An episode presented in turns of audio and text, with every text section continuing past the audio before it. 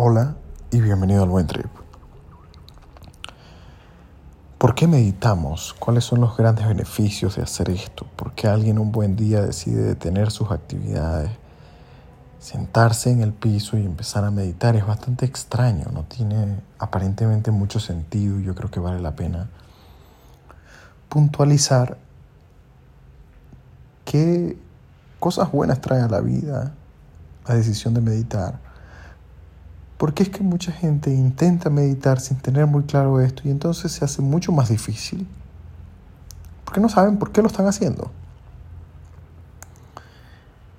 A título personal, me gusta mucho tener perfectamente claro por qué meditar es la primera actividad que yo hago en la mañana después de poner la comida a mis gatos. Lo hago porque,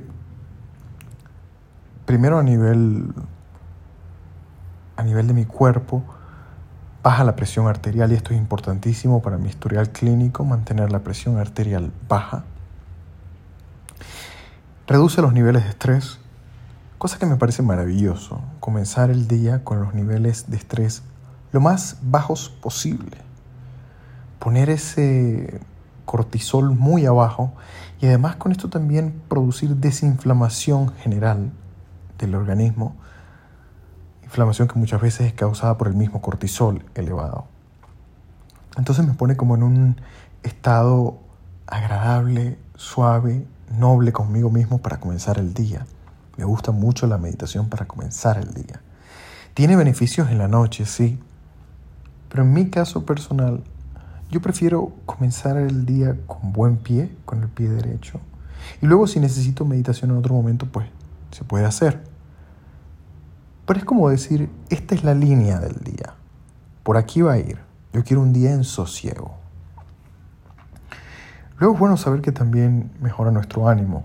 Entonces comenzamos no solo un poco más en calma, sino que nos podemos conectar con más facilidad, con algunas sensaciones positivas. De hecho, la meditación ha resultado ser un, coadyuvante interesantísimo en el tratamiento de depresión, ansiedad, estrés postraumático.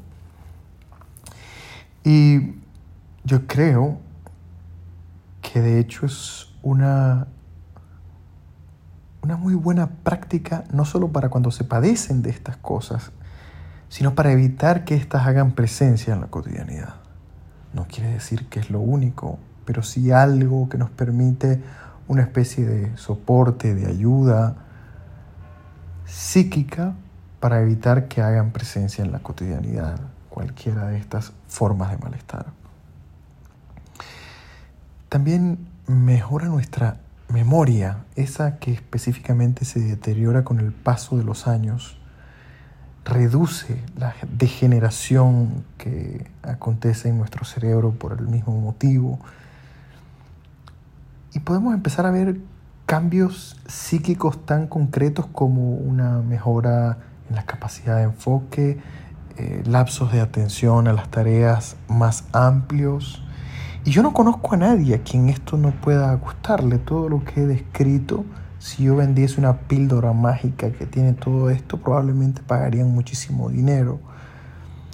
Pero lo curioso es que la píldora es gratis la píldora es gratis, se puede tomar en cualquier momento, en cualquier circunstancia y solo demanda una cosa, hacerle frente a la existencia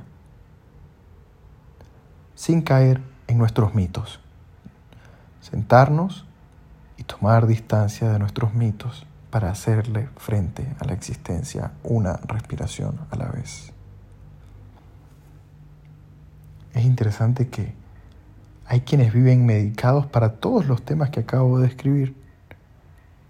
Prefieren soportar el padecer de tener que tomar una medicación constantemente con efectos secundarios, pero esta es una práctica que no tiene efectos secundarios, solo beneficiosos, y resulta muy difícil de aprender para mucha gente. Y cuando digo aprender, me refiero a eso, a tomarla, a cogerla, ¿no? A hacerla parte de la cotidianidad. Yo te invito a que si no lo has hecho o si has fracasado en el intento de meditar, nos pongamos como meta para acceder a todos estos beneficios, que vayamos paso a paso, poco a poco, sin presión. Que te permitas descubrir qué es la meditación un día a la vez, sumando un minuto. Comencemos por el punto más bajo en el que puedas. Y hay gente que dice, pero es que yo no puedo nada, ¿no? Bueno, un minuto, uno. Si puedes hoy uno, maravilloso. Porque mañana entonces serían dos. Y luego hacemos tres. Y así vamos sumando. Hasta que al menos pasemos la barrera de los 10 minutos. Y hago referencia a esta barrera porque probablemente sea una de las más investigadas a nivel de la ciencia, a partir de los 10 minutos comienzan a suceder todas estas cosas maravillosas de manera muy contundente. Y si lo hacemos de manera repetida en el tiempo, por ciclos de por lo menos dos meses, sin parar, vamos a comenzar a sentir la vida de una manera diferente. No nos pongamos la barrera inicial de dos meses con 10 minutos. Digamos hoy un minuto. Mañana dos minutos y vamos haciendo que la cosa tome su fuerza, que el día anterior nos dé el ánimo para ir al día siguiente. Lo único importante es no fallar. No fallar pase lo que pase. Si hoy te tuviste que levantar temprano en la mañana corriendo porque la alarma no sonó, bueno, vas, corres y en algún momento del día haces tu meditación de algunos pocos minutos. Quiero siempre que recuerdes que mejor es hacer un poco a no hacer nada que elijas ese momento de conciencia para cuando en tu caso sea fácil de hacer, sin distracciones, sin nadie que moleste, pero que lo hagas. La meditación es probablemente una de esas cosas que los seres humanos creen que no tienen tiempo para ello. Es muy común escucharlo, no tengo tiempo para meditar. Y yo creo que en la medida en que nosotros hagamos consciente que la práctica de esto nos va a hacer entender incluso el tiempo de una manera diferente, nos va a hacer priorizar de manera diferente, nos va a hacer concebir la existencia de una manera que no tiene que ser una apagadera de incendios corriendo llena de estrés.